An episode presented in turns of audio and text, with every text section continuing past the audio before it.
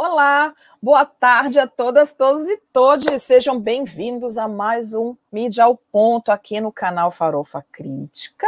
Hoje é segunda-feira, 29 de novembro de 2021, finalizando o Novembro Negro, mas não vamos esquecer jamais que o ano inteiro é ano de gente preta também, né? Que a gente não tem só novembro para falar dessas coisas. Mas eu espero que a gente consiga ter um papo bem legal hoje, porque a semana passada foi complicadinha e eu selecionei só algumas coisas porque eu queria poder falar mais aprofundadamente sobre esses trans, das transformações políticas, né? Dessa nossa uh, corrida pela presidência da República. O Lula está aí bombando pela Europa, sendo recebido pelos líderes, igualzinho aconteceu com aquele outro, não é mesmo? Ai, gente, é isso. Mas vamos ver como é que acontece. A gente está aqui vendo o centro e a, o centro à direita e alguns centro à esquerda se organizando para poder ter os seus próprios candidatos. A gente continua vendo a mídia hegemônica construindo a tal da terceira via, né? Estão apostando fortemente no Moro. Vocês já repararam nisso? Pois é. Mas aí vamos. Boa tarde, Isabela. Estava com saudade de você. A menina linda que me acompanha aqui no programa. Adoro quando ela está aqui com a gente. Bom, mas é isso, né? Vamos ver como é que vai ficar. A gente teve essa semana também essa coisa desse, do, do, do, dessa nova cepa do coronavírus, que está deixando algumas pessoas bem preocupadas e outras nem tanto, não é? Porque estão flexibilizando tudo.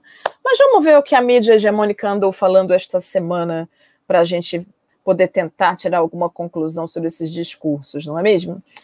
Meu querido Gui, que me acompanha nestas segundas-feiras, coloca para mim a primeira imagem, por favor. Olha, eu queria começar o programa falando dessa questão dessa chacina, que é uma coisa que acontece a todo minuto. Às vezes dá repercussão, às vezes não, mas não se enganem, isso acontece todos os dias. E o que é mais terrível é pensar que essa chacina só aconteceu porque um policial militar foi morto. E aí o processo da vingança é: vou voltar naquela comunidade e matar quem aparecer na frente, que é para eles ficarem com medo e pararem de fazer isso. Só que tem umas, só que tem famílias, né? E muitas das pessoas que encontraram esses corpos foram tiveram que fazer uh, esse embate com esses corpos. Foram as mães dessas pessoas, jovens, e aí não preciso dizer que são predominantemente negros, né? Mas a gente vê o que então? Uma polícia militar que atua em relação ao medo. Aí vamos lembrar do que, que se trata, né? A polícia militar ela existe para quê? Para proteger o cidadão, para proteger a sociedade, para manter a lei e a ordem. E aí eu pergunto a vocês: quais são as coisas, e aí eu estou falando de coisas mesmo, que são protegidas pela polícia? O patrimônio.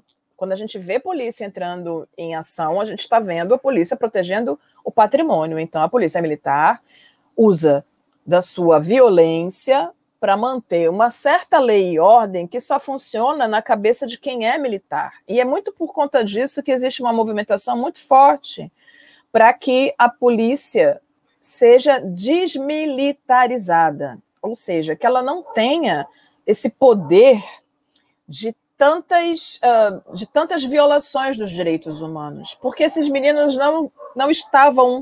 Uh, e aí estou aqui dizendo, não estou aqui defendendo que, que eles não tenham que fazer o trabalho deles, o combate. Eu só acho que matar dessa forma não é humano. Nós não vivemos num país que tenha uh, a pena de morte, mas a polícia atua como aquele que já faz com que aquelas pessoas tenham que morrer. Então, assim, a pena de morte para essas pessoas periféricas, elas, para mim que sou uma mulher negra, se eu estiver no meio de uma situação, a morte para mim ela é muito concreta também. A polícia vai me ver enquanto uma pessoa que está dentro desse padrão que eles determinaram que é morrível, que é matável, que é um corpo à disposição da violência. E a mensagem que eles passam com esse tipo de ação é: tenham medo de nós, porque nós matamos mesmo. Essa é a mensagem. É por isso que tantas que, que é tão complicado a gente perceber ainda dentro dessas comunidades o, muitas vezes é por falta de, de outra oportunidade mesmo, mas que tantas crianças crescem dessas comunidades querendo ser policiais. E aí, porque eles entendem que isso vai dar algum poder a eles, que vai, eles vão poder ter uma situação financeira um pouco melhor. Mas é por isso que a gente vê também tantos militares negros. Mas a gente sempre também tem que lembrar: também morre quem atira. A próxima imagem, por favor, Gui.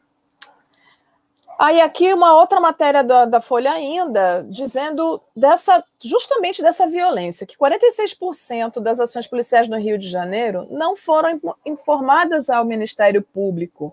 E essa questão da subnotificação é muito séria, porque se não há notificação dessas mortes, fica inviabilizado de haver políticas públicas que faça com que esse tipo de comportamento da polícia militar seja, coab, é, seja coibido. Então, fica muito difícil de você conseguir é, controlar essa violência.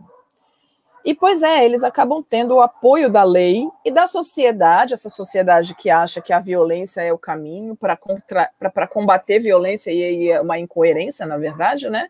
Porque, na verdade, quem quer se proteger utilizando a força física que a polícia tem, é quem tem algum patrimônio, porque aquele que não tem patrimônio tem o que a perder e vira a mira dessa polícia. Mas é muito triste a gente perceber o quanto essa, essa polícia realmente acha que pode matar esses corpos, porque eles estão dentro da periferia. A periferia é o espaço de morte garantida para essas pessoas. A próxima imagem, por favor, Gui. Pois é, pois é, Isabela. Os policiais negros também são os que mais morrem porque eles são colocados à frente. É a mesma lógica das guerras, as mesmas lógicas das guerras em tempos de escravidão. Eles são colocados à frente para servir de, de, de, de proteção para quem vem atrás. E quem vem atrás é o que manda, e normalmente quem manda é o branco. Enfim. Bom, aí a gente sai um pouquinho dessa questão de, dessa violência, que foi uma, uma, uma, uma coisa muito frequente nessa semana passada, que é de, dentro da mídia.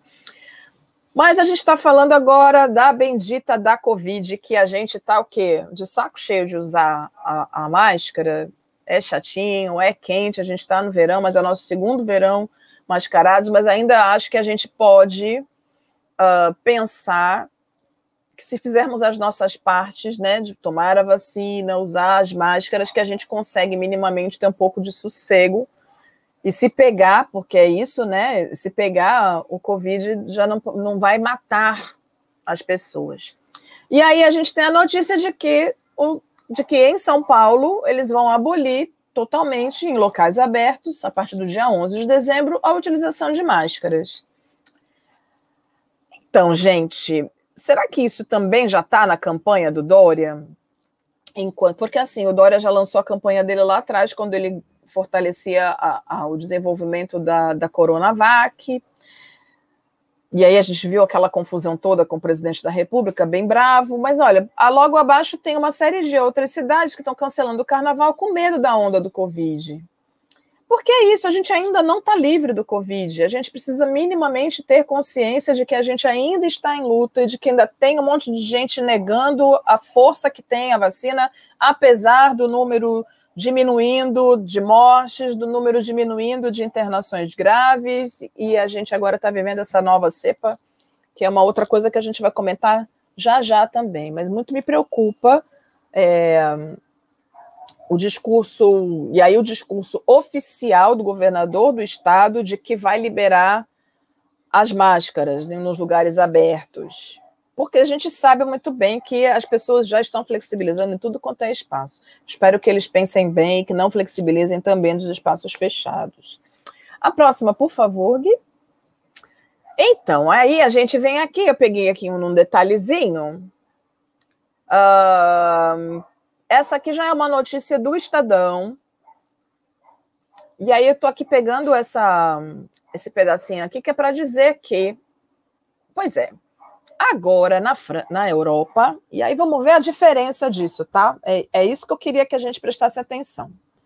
Quando a gente fala do Covid na Europa, a gente está vendo aqui que anti-Covid, França, Itália e Portugal apertam as regras. Então, a França vai dar dose extras. A gente está vendo, então, falando de ações efetivas desses países para proteger a população. A gente não está vendo aqui eles falando de que eles vão é, fechar as fronteiras desses países por causa do número de que aumentou na Europa, né?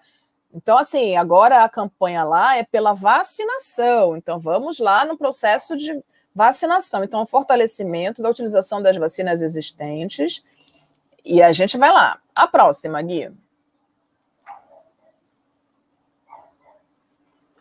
Aí, vamos começar a falar sobre a África. E aí, na, no sul da África, descobriram essa nova cepa né? A Omicron, eles dão umas essas, essas letras gregas que eles dão de nome para os vírus é bem legal porque a gente aprende, aprende, né? Enfim, então a Omicron surgiu. E qual foi a postura do mundo diante da Omicron?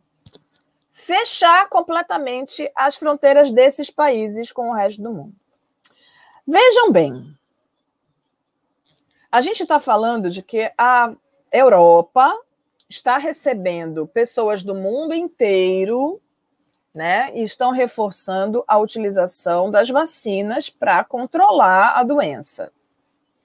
E aí a gente vê que no continente africano, que é o continente que menos recebeu apoio para uh, a distribuição de vacinas no continente, e eles estão desesperados solicitando, eles compraram, e as vacinas que os países africanos compraram foram encaminhadas para a Europa. Ou seja, o continente africano, e eu estou falando do continente, gente, não estou falando de alguns países, nem só do país África do Sul. Porque, olha só, o continente africano tem 56 países, então a gente tem que pensar que não, a África do Sul não é o continente, é um país que fica ao sul. Mas o sul tem outros países também, ok? E a gente está falando do continente. O continente. Boa tarde, meu querido Denis. O continente africano não recebeu a quantidade de vacinas que precisava. Os países compraram as vacinas e elas não chegaram.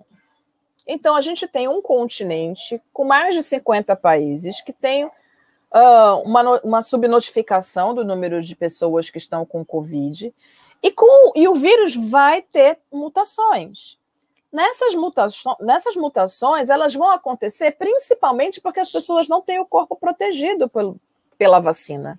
Então, o que precisa ser feito é uma campanha em nível mundial para se vacinar os países do continente africano.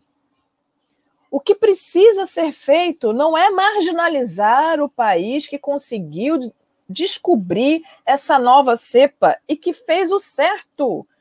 Apresentou para os órgãos internacionais esse, essa pesquisa e essa comprovação para que as pessoas tomem cuidado. Porque se não existir vacinação, o vírus vai ser modificado, porque está na, tá na, na, na constituição dele enquanto ser vivo se transformar para continuar vivo. E não interessa se ele vai matar pessoas, ele quer continuar vivo. E aí nós, enquanto seres que pensamos, não é mesmo? Precisamos entender que a vacinação é a forma de brecar de todas as outras cepas desse vírus. E que eu creio que já tem muito mais, muito mais é que a gente não tem ainda essas informações porque a pesquisa é muito jovem, muito nova. Essa doença é muito nova. Então a gente tem visto coisas terríveis nesse sentido. Então eu queria só que parassem para pensar em como o mundo vê e em como a mídia hegemônica fala do vírus do Covid na Europa e como o mundo está recebendo aí agora a notícia desta, desta, desta cepa que vem, então, ser, que está sendo reconhecida a partir do continente africano. Pensemos, inclusive, que pode ser que esse Ômicron não tenha nascido lá. Porque se, as pessoas, se os europeus vão sempre para a África, talvez ele tenha sido comece a mutação em um outro continente que não a África. Mas já estão marginalizando até o vírus, minha gente. Marginalizar até o vírus, porque o vírus é o quê? Africano. Então, pensemos em como a, a mídia hegemônica fala e trata essa questão. É necessário a gente aplaudir os cientistas da África do Sul que descobriram essa nova cepa e que avisaram para o resto do mundo da existência dela, porque agora a gente pode se defender. O que é necessário é união entre o, os, os países do planeta para que a gente consiga descobrir se as vacinas que a gente tem são suficientes para o planeta, porque são, mas a gente também vai ver em, algum, aqui em algumas notícias daqui para frente o quanto a indústria farmacêutica está amarradona desenvolvendo uma série de coisas porque eles vão ganhar muito mais dinheiro, porque é disso que se trata, capitalismo. A próxima imagem, por favor, Gui. Então, gente, aqui Estadão. Então, em meio à quarta onda, grandes economias da União Europeia ampliam restrições. É disso, né? as grandes economias, e a gente está aqui falando de mortes de pessoas que estão perdendo suas vidas, e, e, eles estão preocupados efetivamente com essa questão de uh, manter a economia, quando a questão humanitária deveria minimamente estar à frente, porque se não tiver gente, meu amor, não tem quem gaste, não tem quem produza, não tem para que ter dinheiro, e aí socorro essa história do capitalismo e o acúmulo, o acúmulo o tempo inteiro, não é mesmo? Bom, e aí a gente tem aqui embaixo, após consolidação de, de vacinas, corrida agora é pelo melhor remédio anti-Covid. Era disso que eu estava falando. A indústria farmacêutica pensa, Covid não vai acabar mesmo, volte e meia me surge uma nova cepa, vamos trabalhar um remédio. Quero saber se esse remédio vai estar no SUS para gente. Vai estar no SUS? De graça? Porque é isso, né? Se a gente está falando de uma doença que é extremamente um, é, contagiosa, ela tem que estar de graça para nós, porque o nosso povo precisa se manter.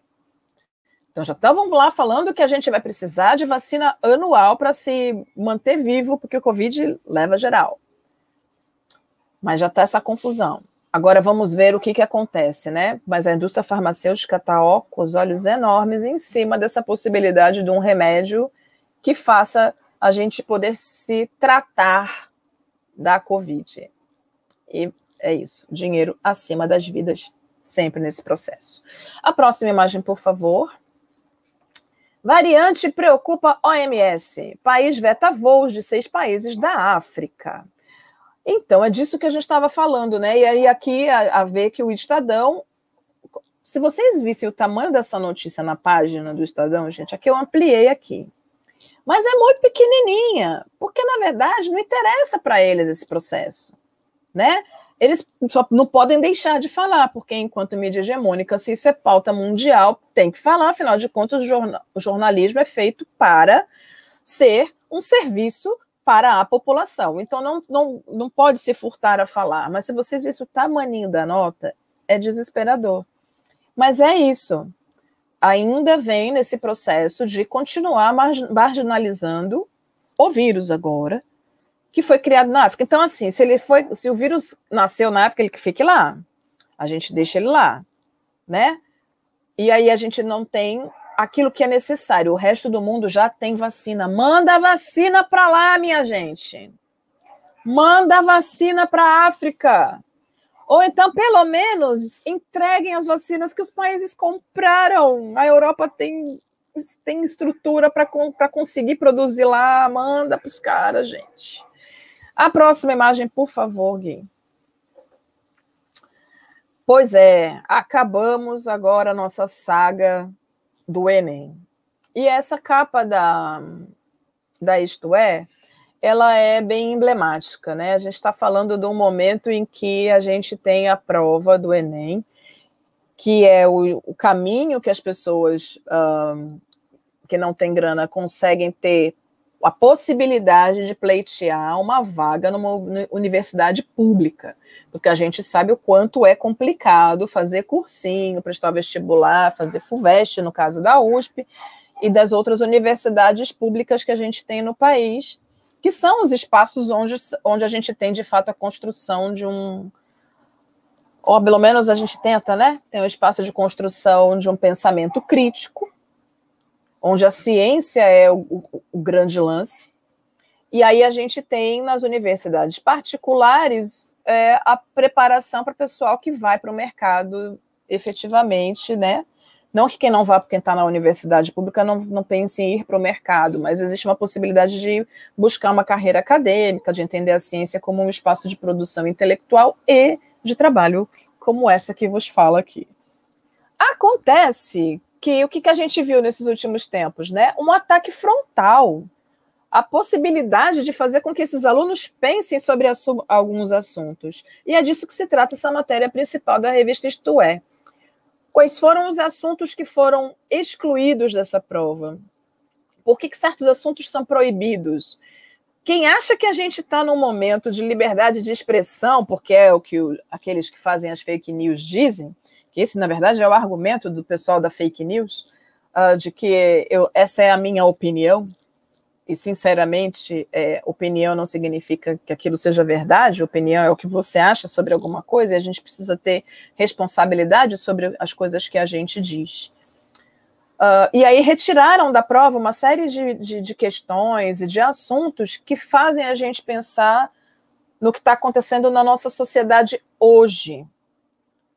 E é isso, é disso que se trata. Estamos sim vivendo num processo de censura concreta, não é nem censura prévia, minha gente. É uma censura que acontece ali. E a gente que está aqui na comunicação, nesse lado tanto da formação de jornalistas quanto da formação de pessoas que pensam a mídia, uh, percebendo o quanto somos cerceados. E aí quero dizer, inclusive, que a mídia hegemônica acaba meio que entrando nesse rolê de ser flexível para poder, para entrar num acordo com esse poder atual. É disso que se trata. E é por isso é tão forte a crítica sempre. A próxima imagem, meu querido Gui. Dica de leitura. Ai, gente, estou apaixonada.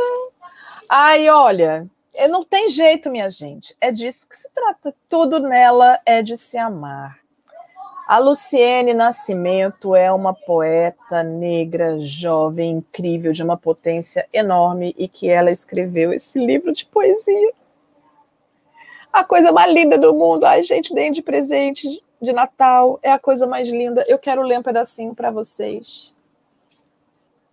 Porque é isso, é desse universo da mulher negra, de onde ela parte para falar de tudo aquilo que sempre disseram para gente que é feio, mas que de fato é lindo e é o que nos faz sermos nós. Então, uma parte do fragmento do texto, tudo nela é de se amar. Então ela escreve: Eu ouvi recentemente que sou da geração tombamento, preta, pobre, consciente, que carrega esteticamente a cura para o próprio tormento. Meu tormento não nasceu comigo. Me lembro de senti-lo bem no colégio, de os meninos me revelarem que amor próprio era privilégio. Meu amor próprio foi construído, demorei, mas aprendi, e aos 18 concluído, meu padrão não é daqui e quis lançar aos quatro ventos, pendurar uma faixa amarela. Quando eu via uma pretinha triste, escrevi e dizia para ela que tudo nela é de se amar, tudo. O modo como os músculos dos braços protuberam, a pele que contorna a carne do rosto, iluminando e escurecendo onde quer. Tudo. E aí ela diz mais: tudo nela é de se amar. É que se considerar que esse fio forte surgiu de dentro da cabeça dela, deve-se supor que o que há dentro dela não é fraqueza. Ai, gente, coisa mais linda do mundo. Luciene, linda. A abertura, prefácio de Lázaro Ramos. Então, é a coisa mais linda. Leiam, leiam, leiam, leiam. E agora, me arrepia, Isabela, esse livro. Agora, nossa dica cultural. Ai, o Wilton Cobra, o Wilton Cobra com a sua companhia dos comuns, tá de novo em cartaz com Traga Minha Cabeça de Lima Barreto. Gente, é necessário. Tá no Firjan, né, minha Tá lá no Rio de Janeiro, eu falo que a gente tem que viajar para o Rio de Janeiro com mais frequência, porque acontece muita coisa incrível por lá. Mas é isso, Firjan, do SESI, traga minha cabeça de Lima Barreto, de 2 a 12 de dezembro. Vale muito. Quem não viu, veja. Eu já vi presencial, eu já vi online. Se eu tivesse no Rio, eu ia ver de novo, porque é incrível. E o Tom Cobra, nesse monólogo, faz a gente pensar a tal da loucura que colocaram dentro de Lima Barreto e que, na verdade, o que ele tinha era uma inteligência incontrolável, um questionador indomável. Indomável. Vale a pena demais assistir. E quando vier para São Paulo, quando for para Bahia, quando for para todos os lugares, vocês que estão aqui me assistindo, virem lá o Tom Cobra traga minha cabeça de Lima Barreto. Vão, corram, assista, é incrível. Agora, Gui, mostra aí com quem o professor Denis de Oliveira vai conversar na reprise da próxima quinta. De você estar ali vivenciando e tirando um pouco esse olhar preconceituoso, principalmente do indígena, né?